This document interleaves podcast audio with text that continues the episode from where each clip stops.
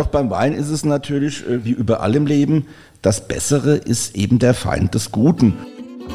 Hier ist Wein mal eins, der Wein- und Genuss-Podcast der VRM. Mit neuen spannenden Themen rund um den Wein. Warum ist die Herkunft eines Weins wichtig? Was passiert eigentlich in einem Weinlabor? Wein und veredelter Käse, ein Traumpaar. Nicht vergessen, jeden Freitag 16 Uhr einschalten. Lieber René, hast du eigentlich Grundsätze? Ja, ich bin zwar jetzt nicht so ein Prinzipienreiter wie du, aber natürlich orientiere ich mein Handeln schon an äh, gewisse Grundregeln und äh, Überzeugungen. Dann dürfen wir uns mit den Zuhörerinnen und Zuhörern auf unseren heutigen Studiogast und das Thema, für das sie steht, freuen. Denn unser Gast ist eine Gästin. Und den Prinzipienreiter, mein lieber Freund, den kriegst du noch zurück. Mach du nur. Ja, ich mach schon, das wirst du sehen. Ja. Also unser Thema ist äh, so alt wie der Wein selbst, nämlich die Weinqualität. Und das ist eine vielschichtige Angelegenheit, bei der viele Faktoren eine Rolle spielen.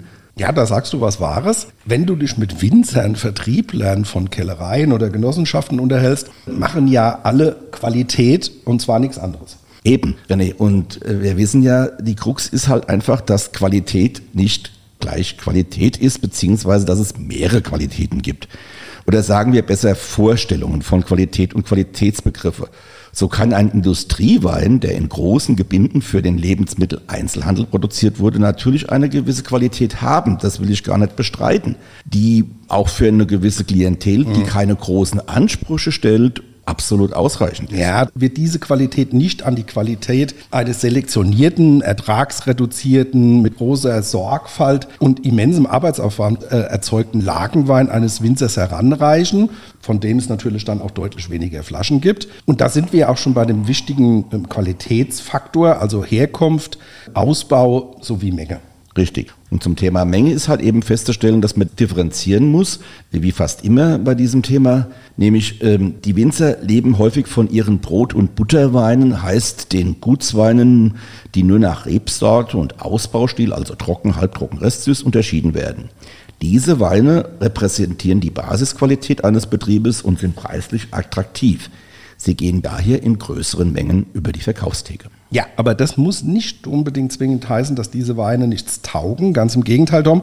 Du erinnerst dich, dass wir schon Guts- und Literweine äh, getrunken haben, die uns in puncto Qualität deutlich beeindruckt haben. Aber hallo, absolut, ja. Doch beim Wein ist es natürlich, äh, wie überall im Leben, das Bessere ist eben der Feind des Guten. Und wenn ich den Ertrag reduziere, um so eine größere Konzentration zu erreichen, wenn ich vor und bei der Ernte selektioniere, wenn ich Trauben nicht aus mehreren Weinbergen, sondern nur aus einem und das auch noch in einer Top-Lage ernte, dann ist das Produkt äh, am Ende freilich natürlich besser als die gute Basis. Richtig, natürlich gibt es noch mehr Faktoren, das wissen wir ja.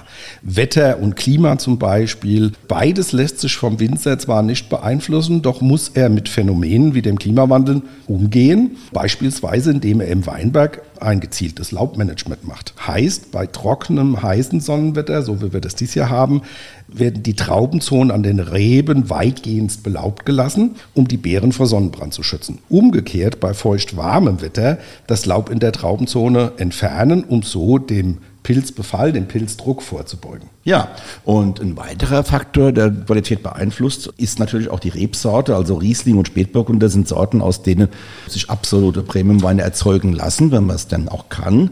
Bei anderen Sorten ist das eben nur bedingt möglich. Ja, und genau jetzt kommen wir zu unserem Studiogast. Die Organisation, für die sie steht, hat einen Qualitätsfaktor in den Fokus gestellt. Die Herkunft. Richtig. Anfang 2017, äh, liebe Hörerinnen und Hörer, haben sich 70 Winzerbetriebe in Rheinhessen zur Maxime Rheinhessen zusammengeschlossen.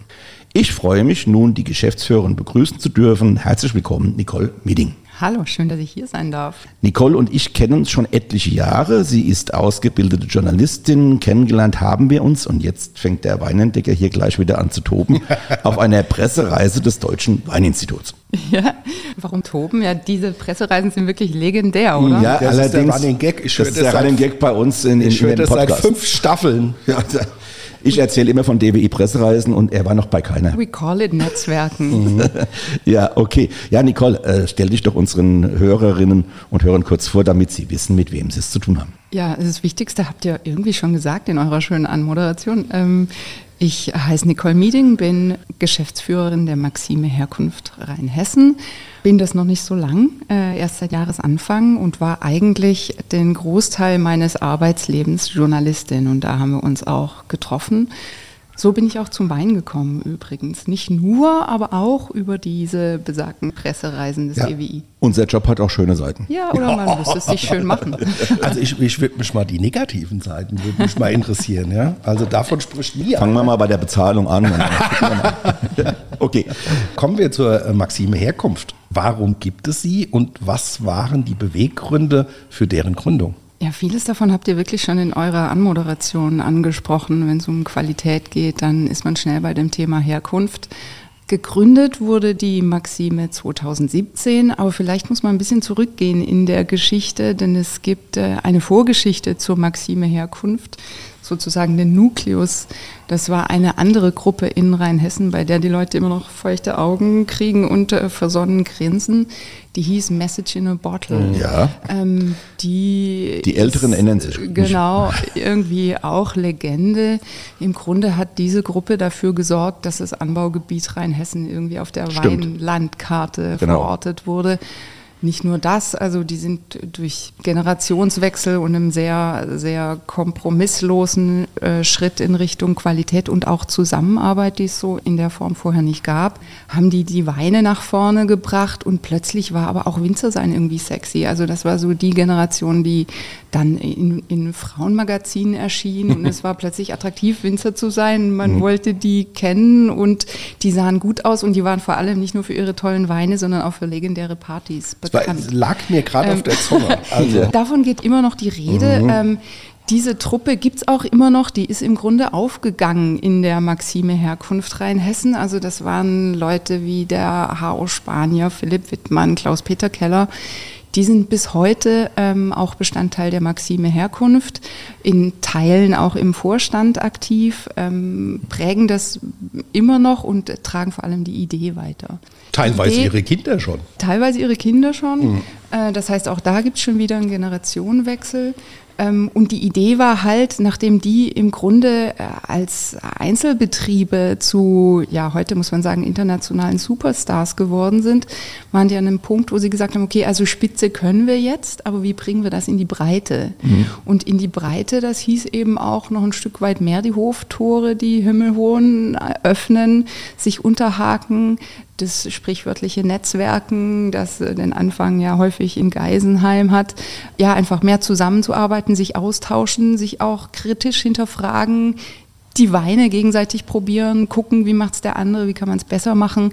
So diese Grundidee liegt dem eigentlich zugrunde und lebt bis heute, erfreulicherweise. Okay, klingt gut. Und ähm, wenn wir jetzt mal so ins Inhaltliche gehen, was ist denn so das Credo? Also sprich auch tatsächlich der Nukleus oder die Grundsätze dieser Maxime Herkunft? Also der Grundsatz ist, wie der Name schon sagt, Herkunft, Herkunft, Herkunft. Man könnte auch sagen Lage, Lage, Lage oder wenn man es in Weinsprech sagen will, Terror, Terror, Terror. es äh, meint im Grunde immer dasselbe, ähm, Weine zu machen, die handwerklich hergestellt sind, mit einem individuellen Charakter, der sich aus zweierlei bildet. Sehr, sehr, sehr aus dem Ort, der Heimat des Winzers in der Regel ist das. Die sind ja alle zu Hause geblieben oder wiedergekommen. Äh, dem Boden, auf dem er wächst, äh, dem Kleinklima, das es prägt, den geologischen Verläufen und aber auch ein Stück weit dem Charakter des Weinmachers oder der Weinmacherin, muss man ja genau genommen sagen. Ja, gehört zur Herkunft dazu, auf jeden Fall, ja. Ja. Klingt aber auch äh, ziemlich ähnlich zu den Grundsätzen des äh, VDP, also des Verbands Deutscher Prädikatsweingüter. Mm, Warum muss es also diesen neuen Zusammenschluss geben, zumal etliche Maxime Winzer, wie Sie es ja auch schon gesagt haben, auch im VDP sind? Und für, wo verläuft da die Grenzlinie, beziehungsweise wo sind die Unterschiede?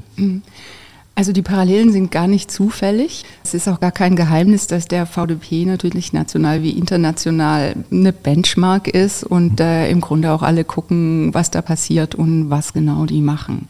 Die Tatsache, dass der VDP komplett ähm, Mitglied äh, bei Maxime ist, zeigt auch schon, dass es kein Gegeneinander ist, sondern ein großes Miteinander. Ja, also wir äh, sind nicht nur befreundet, sondern arbeiten zusammen. Äh, in Teilen ist es, äh, sind es dieselben Personen.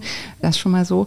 Der Unterschied ist schon mal ganz allein dadurch gegeben, dass der VDP ja die Nische in der Nische ist, also die Spitze, die Elite, was Rheinhessen als großes Anbaugebiet angeht, auch eine sehr kleine Elite. Also wir sprechen von 19 Betrieben für Rheinhessen. Das heißt, die können natürlich abbilden, was die Spitze ist, aber die können nicht abbilden, was im Anbaugebiet passiert. Ja. Da denke ich, ähm, wenn man wissen will, was gerade Trend ist, wie Rheinhessen schmeckt, wie die Leute ticken, dann ist man ziemlich schnell bei uns, bei der Maxime die ja auch, wie ich denke, irgendwie die Spitze des Anbaugebiets abbildet. Also sicher die äh, immer noch die 100 besten vereint, äh, die bei uns Mitglied sind. Aber eben, wenn es darum geht, für das Anbaugebiet voranzugehen, äh, Allianzen zu bilden, vielleicht auch in die politische Arbeit zu gehen, dann braucht man auch eine gewisse ja, Schulterbreite und die haben wir mit der Maxime. Fällt mir da jetzt gerade wieder ein, mir Strunze, nicht mir Hund.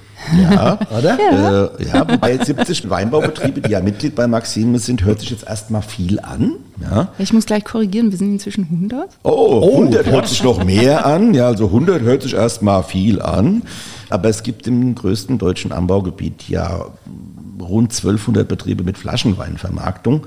Wie kann man denn, also da ist noch, wenn man von der, rein von der Zahl ausgeht, ist ja noch Luft nach oben. Wie kann man denn Mitglied werden und welche Kriterien muss man als Winzer erfüllen? Also man kann nicht einfach so eintreten, man muss sich bewerben und man muss aufgenommen werden. Dafür gibt es äh, eine mehrstufige Prüfung.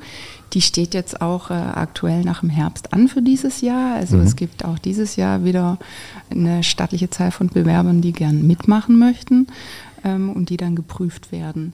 Zum Beispiel, was, was muss man da machen? Also gibt es da gewisse Anforderungen an Rebsortenspiegel, an Bewirtschaftung, an also Kellerwirtschaft mal, und so weiter? Zunächst mal muss man Vollerwerbsbetrieb sein. Äh, es gibt also keine Kellereien, man muss Flaschenweinerzeuger sein. Ähm, dann müssen die ähm, die, muss die Art der Bewirtschaftung der Weinlagen und auch das Sortiment zu unseren Statuten passen und letzten Endes muss die Weinqualität ähm, stimmen. Das heißt, die letzte Stufe ist eine Blindprobe von einem Gremium, die äh, das dann entscheidet, ob es okay. tatsächlich Maxime-konform ist und wir zusammen den Weg gehen können. Also es klingt ja auch so ein ähm, bisschen VDP-mäßig, das hatten wir ja in der folgenden Staffel bei unserem Kollegen ja. der, und das klingt ja so ähnlich. Ich muss aber noch was zu den Zahlen sagen, ja. weil du gesagt hattest 100, das sind ja eigentlich einerseits viele, aber dann doch wieder gar nicht so viele, wenn man aufs Anbaugebiet guckt. Es sind immerhin 10 Prozent äh, der Rebfläche, die unsere Winzer bewirtschaften mhm.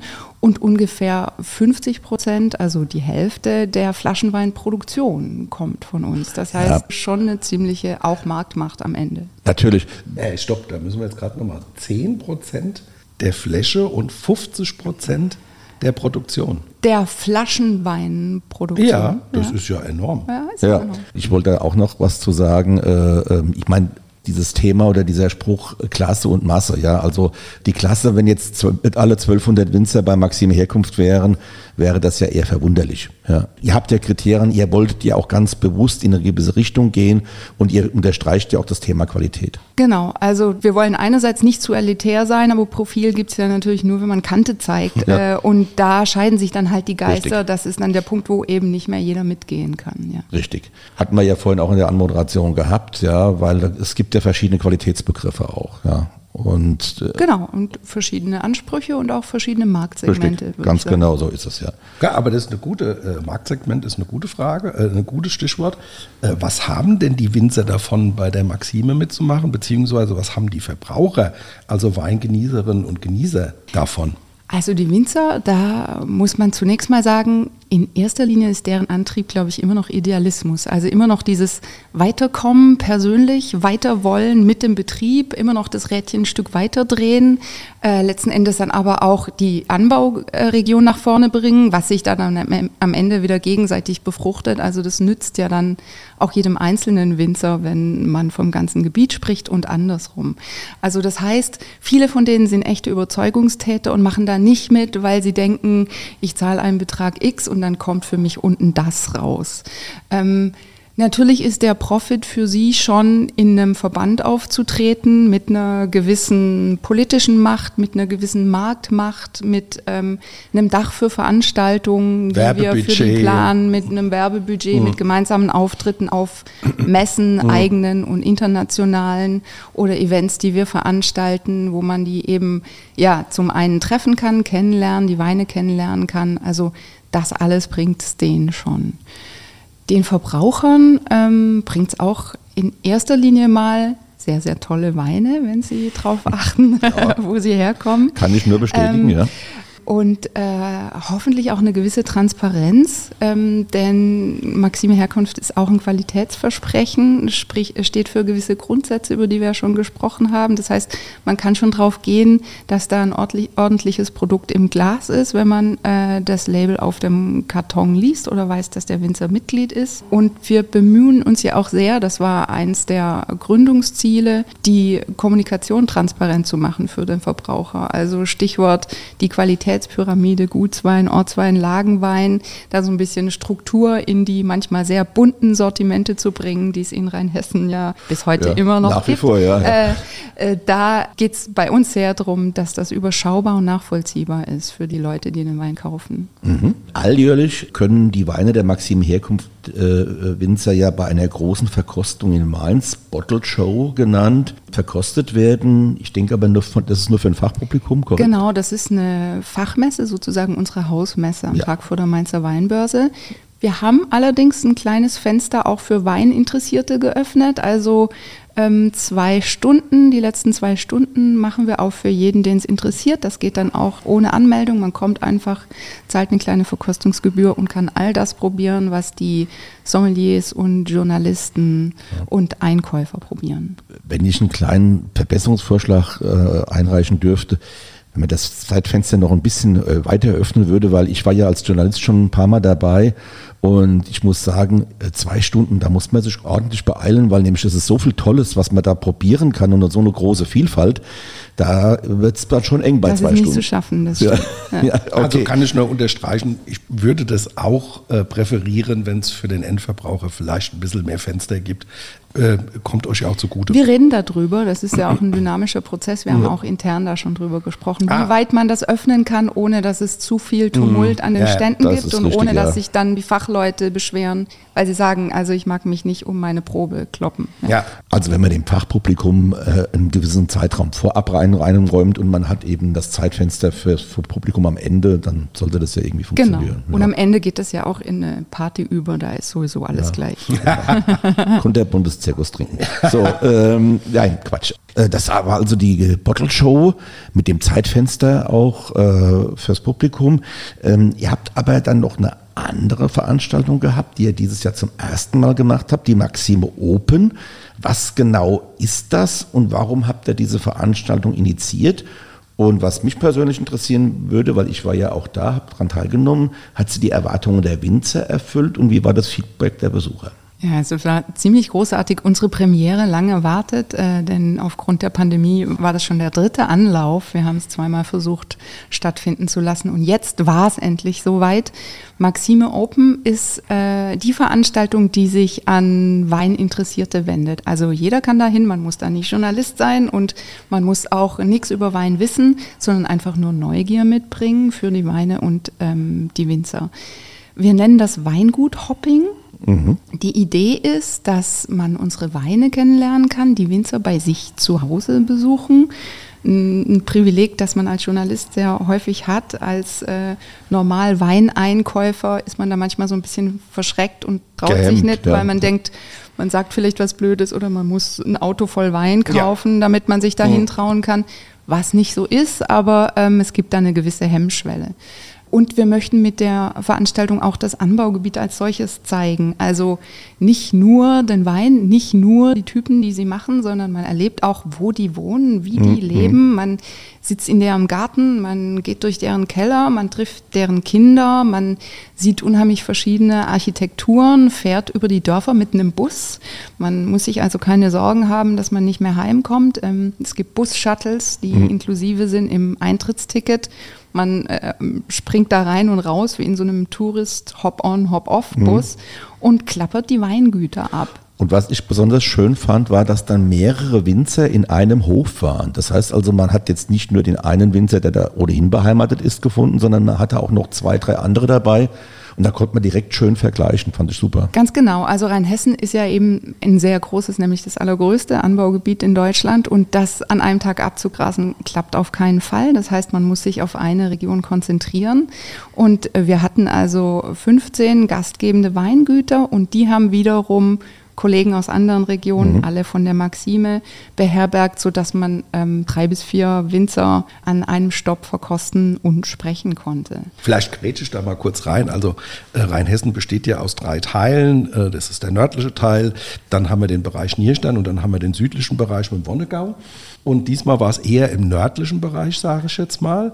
Und ihr habt ja die Idee, dass äh, sozusagen das auch dann abwechselnd in der Mitte oder im Süden zu machen. Und diesmal war es halt so, dass die nördlichen Gastgeber die südlichen Kollegen eingeladen haben, damit unsere Zuhörer und Zuhörerinnen mal so ein Gefühl kriegen. Aber ihr habt plant für das nächste Jahr, glaube ich, ja dann in eine andere rheinhessische Region zu gehen, wo dann die nördlichen Kollegen zu Gast bei ihren anderen Kollegen sind. Ganz genau. Äh, das war zwar die Premiere, aber das war keine einmalige Show. Also wir planen das jetzt jedes Jahr. Es wird immer am 1. Juli-Wochenende stattfinden. Die Idee ist eben genau die, nicht einen Ausschnitt aus einem Anbaugebiet zu zeigen, sondern irgendwann in Summe das Ganze. Das heißt, wir reisen mit der Veranstaltung jedes Mal in eine andere Ecke unseres Anbaugebiets, sodass man dann, wenn man jedes Jahr dabei ist, äh, auch Stück für Stück sich das erfahren und ertrinken kann.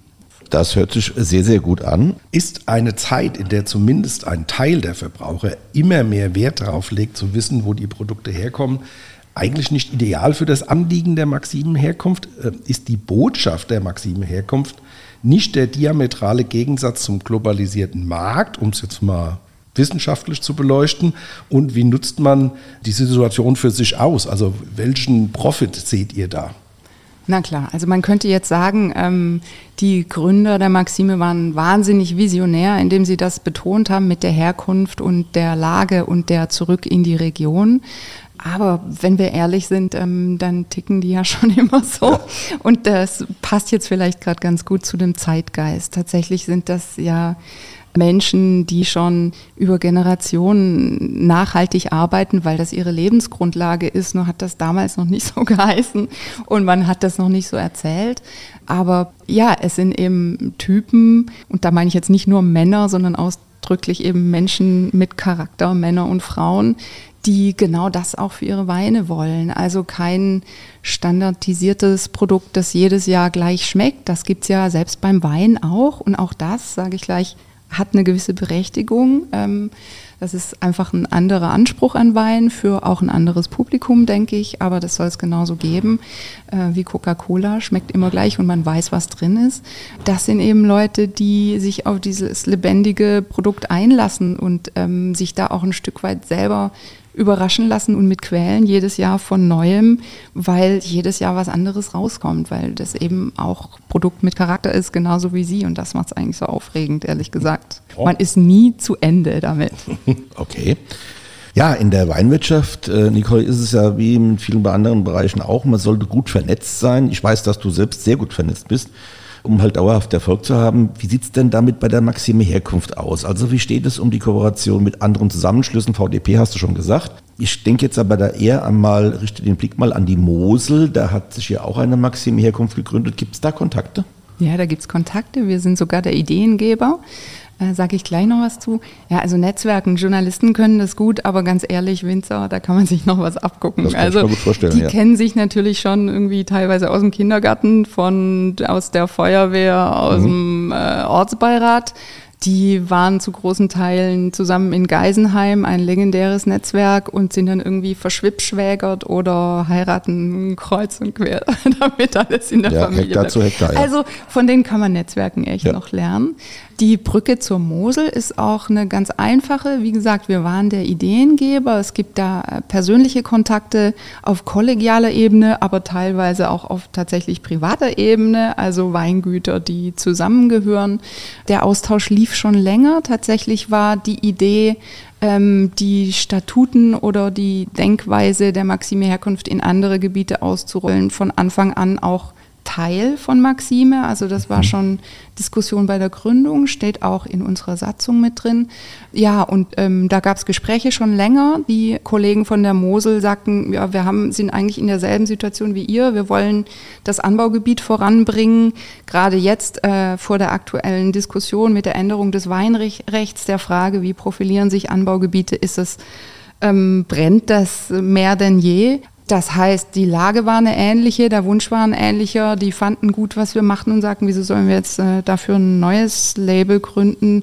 Eigentlich ist das unsere Denke. Das heißt, auch hier zeigt es wieder, es ist kein Gegeneinander, sondern eher ein Miteinander und ähm, Nachahmung war von Anfang an erwünscht. Ja, liegt auf der Hand, klingt plausibel, äh, nachvollziehbar. Und an der Mosel wird ja auch, äh, wie du schon gesagt hast, auch prima Wein gemacht und auch der will verkauft werden, beworben werden und auch da die Qualität herausgestellt werden. Ja, und ich finde das auch gut, wenn man eine Blaupause hat, warum sollen andere nicht davon partizipieren? Immerhin ist es deutscher Wein, ja, das muss man auch sagen. Wir äh, sind da gut aufgestellt, wenn andere ein gutes Konzept auch annehmen und kopieren, würde ich nicht mal sagen, sondern sagen, das hat funktioniert, warum sollen wir das nicht auch machen? Ist ja ein guter Gedanke, die Qualität voranzutreiben. Ich möchte aber nochmal zurückkommen auf eure Aktivitäten in Rheinhessen. Also wir hatten jetzt die Bottle Show, wir hatten Maxime Open. Äh, what's next? Frage ich da jetzt mal. Auf Maxime Rheinhessisch anders ausgedrückt. Welche neuen Ideen gibt es vielleicht und welche Projekte sind in Planung und auf was dürfen sich Weinfreunde und Freundinnen denn so freuen? Also zunächst mal alle genannten Veranstaltungen wird es nächstes Jahr wieder geben. Im April die Bottle Show, Anfang Juli die Maxime Open.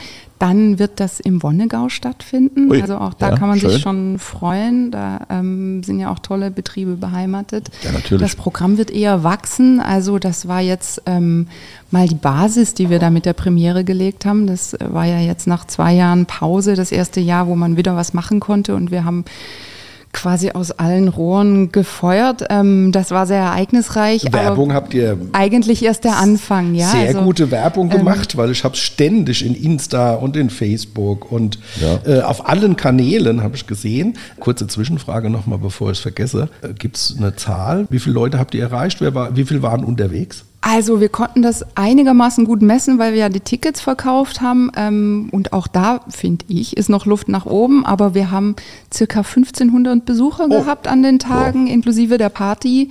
Das war für die doch kurze Anlaufzeit, die wir hatten. Ja. Die ähm, Werbung war zwar intensiv, aber ihr hattet nur kurze Zeit gehabt, ja. Genau, genau weil also ich bin erst äh, zum Jahresbeginn eingestiegen und das war dann schon die vierte Großveranstaltung seit mhm. Februar.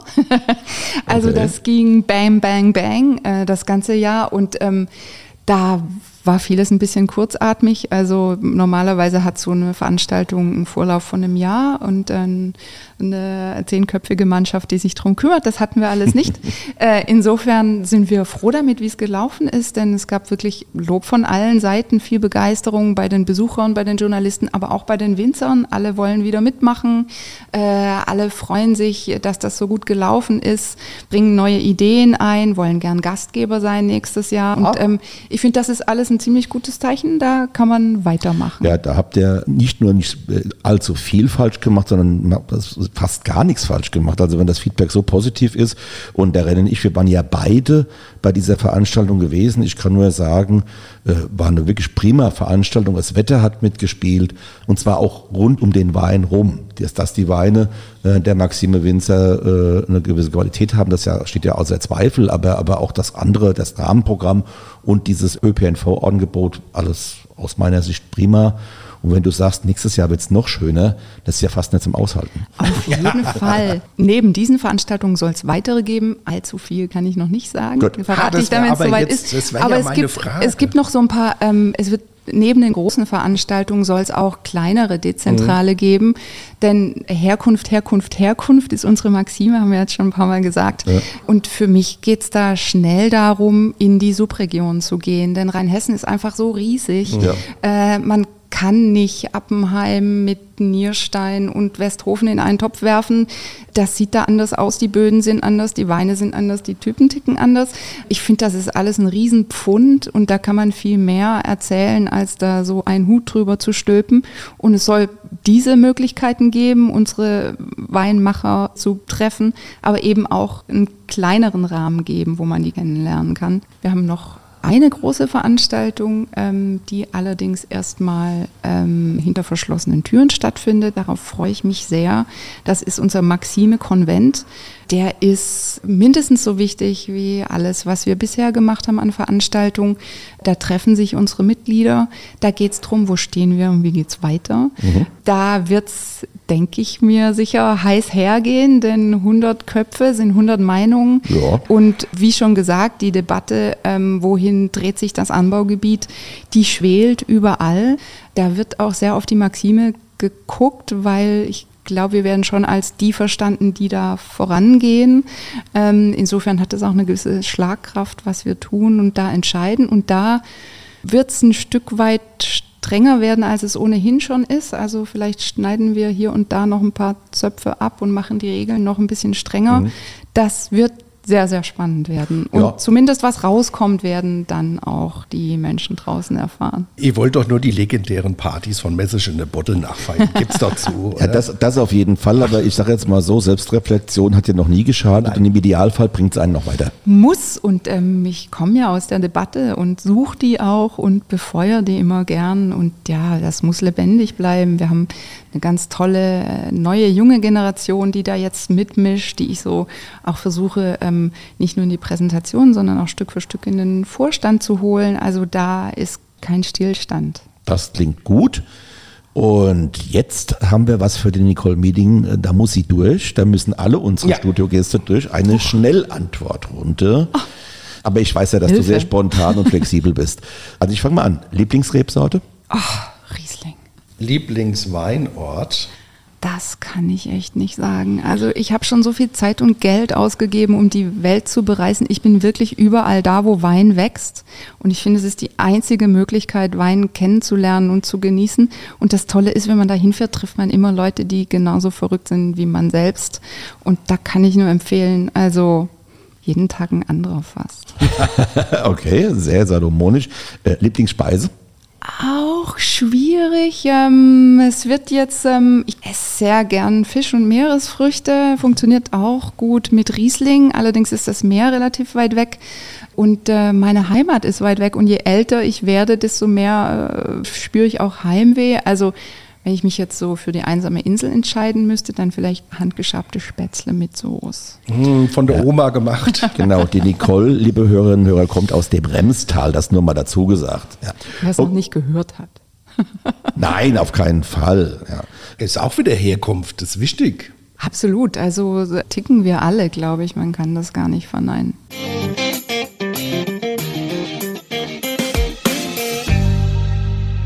Hier ist sie wieder, wie in jeder Woche unsere Weinentdeckung für euch. Das ist ja der Weinsinn! Nicole Meding hat uns heute einen Wein mitgebracht, wie er rein hessischer eigentlich gar nicht sein könnte, nämlich einen 2021er Scheurebe Kabinett aus dem Weingut Heiligenblut in Alzey-Weinheim. Genau, die beiden Brüder Martin und Christian Hannemann bringen frischen Wind ins elterliche Weingut, wo sie seit 2018 eine eigene Weinlinie ausbauen. Dabei besinnen sich beide aber auf die Tradition und die familiären Wurzeln.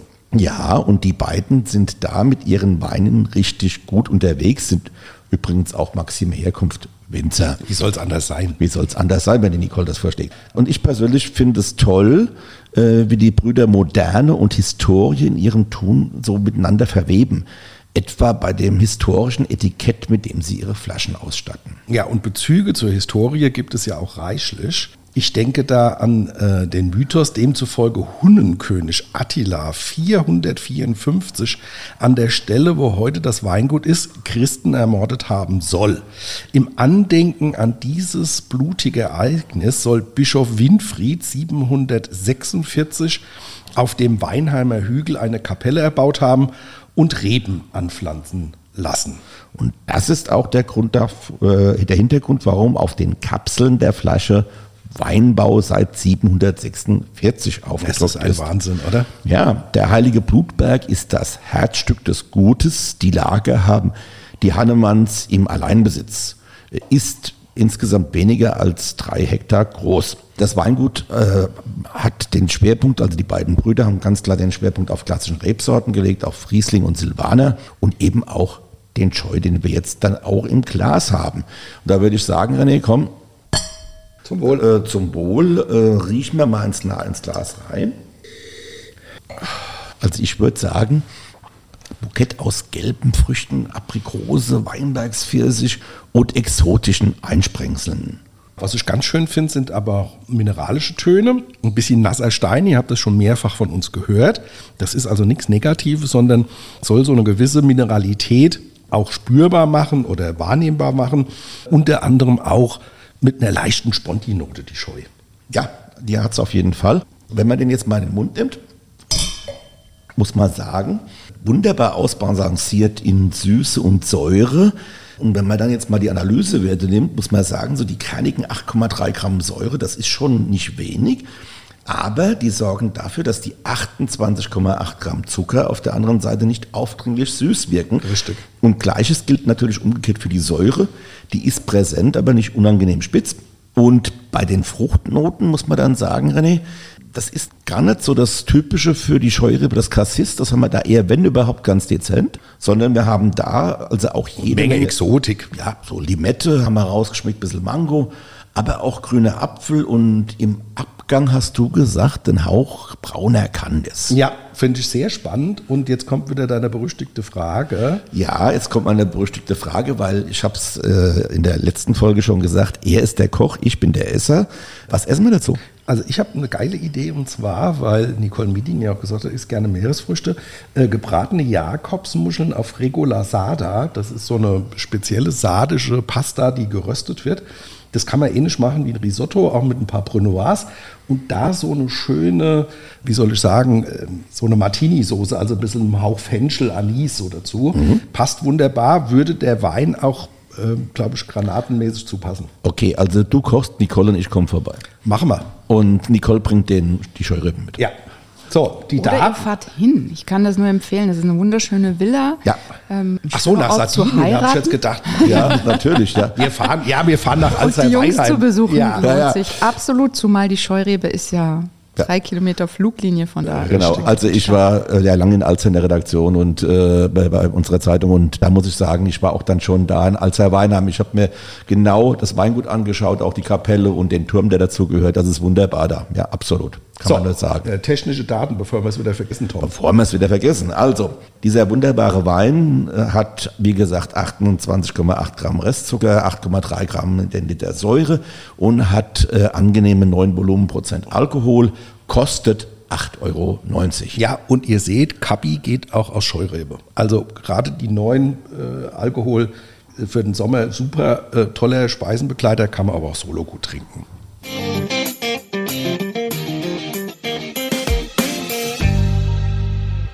Ja, René, ich möchte ganz gern äh, kurz nochmal auf die Maxime Open zurückkommen. Wir beide haben ja da an verschiedenen Tagen dran teilgenommen. Was hat dir denn äh, besonders an der Premiere dieses Formats gefallen? Ja, Nicole Mieding hat es ja schon gesagt. Also was mir besonders gut gefallen hat, ist halt der direkte Kontakt zum Winzer und die Möglichkeit mit ihm oder ihr über ihre Weine zu sprechen. Dann fand ich auch gut, dass man äh, an jeder Station die Weine mehrerer Weingüter probieren konnte. Ja. Und ähm, also ich war zum anderen beim Klaus Gräß, guter Freund von uns. Da habe ich auch wieder ein Weingut jetzt aufgetan, äh, was ich so noch gar nicht auf dem Schirm hatte und das wir unbedingt noch besuchen müssen. Das wir steht bei uns auf der jetzt, Liste. Wir wollen es noch nicht verraten. Genau. Und da Die werden sich wir, wundern. Ja, die werden wenn mir einfallen. Ja. Also ähm, lange Rede, kurzer Sinn, hat mir unwahrscheinlich viel Spaß gemacht. Es gab auch wirklich ein tolles Angebot an kleinen Speisen und die Stimmung, es waren so viele junge, es war brutal heiß an dem Tag, wo ich unterwegs war, aber die Stimmung ähm, der Leute, die da waren, die war phänomenal. Es ist äh, Lounge-Musik gelaufen, die haben alle da äh, so ein bisschen rumgetänzelt und so. Also schöne Veranstaltung, ich freue mich äh, aufs nächste Mal im Wonnegang. Ja. Und ich für meinen Teil muss sagen, obwohl ich mit dem Auto unterwegs war, das heißt, ich hatte eine Fahrerin, äh, ähm, fand ich die Idee des Bus-Shuttles zwischen den einzelnen Betrieben prima. Äh, und ich für meinen Teil habe beschlossen, ich werde das als nächste Mal auf jeden Fall nutzen. äh, sollte es nochmal angeboten werden. Und da hat die Nicole gesagt, das machen wir ja nächstes Jahr im Wonnegau und dann soll es auch sogar noch einen Tricken mehr geben.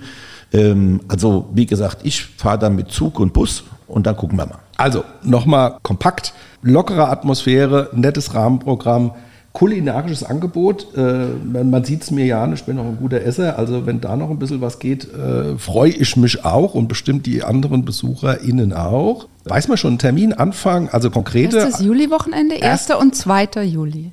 2023. 2023. So, jetzt wisst ihr alle Bescheid, könnt ihr schon mal im Kalender dickrot anmarkern. So, mit diesem Tipp hätten wir es wieder mal geschafft. Besten Dank fürs Zuhören. Klingt euch am kommenden Freitag 16 Uhr einfach wieder ein, wenn es dann um den Weinfachhandel geht.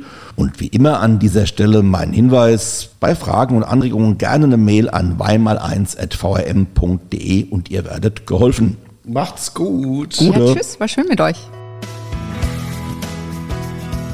Weinmal 1 ist eine Produktion der VRM von Allgemeiner Zeitung, Wiesbadener Kurier, Echo Online und Mittelhessen.de.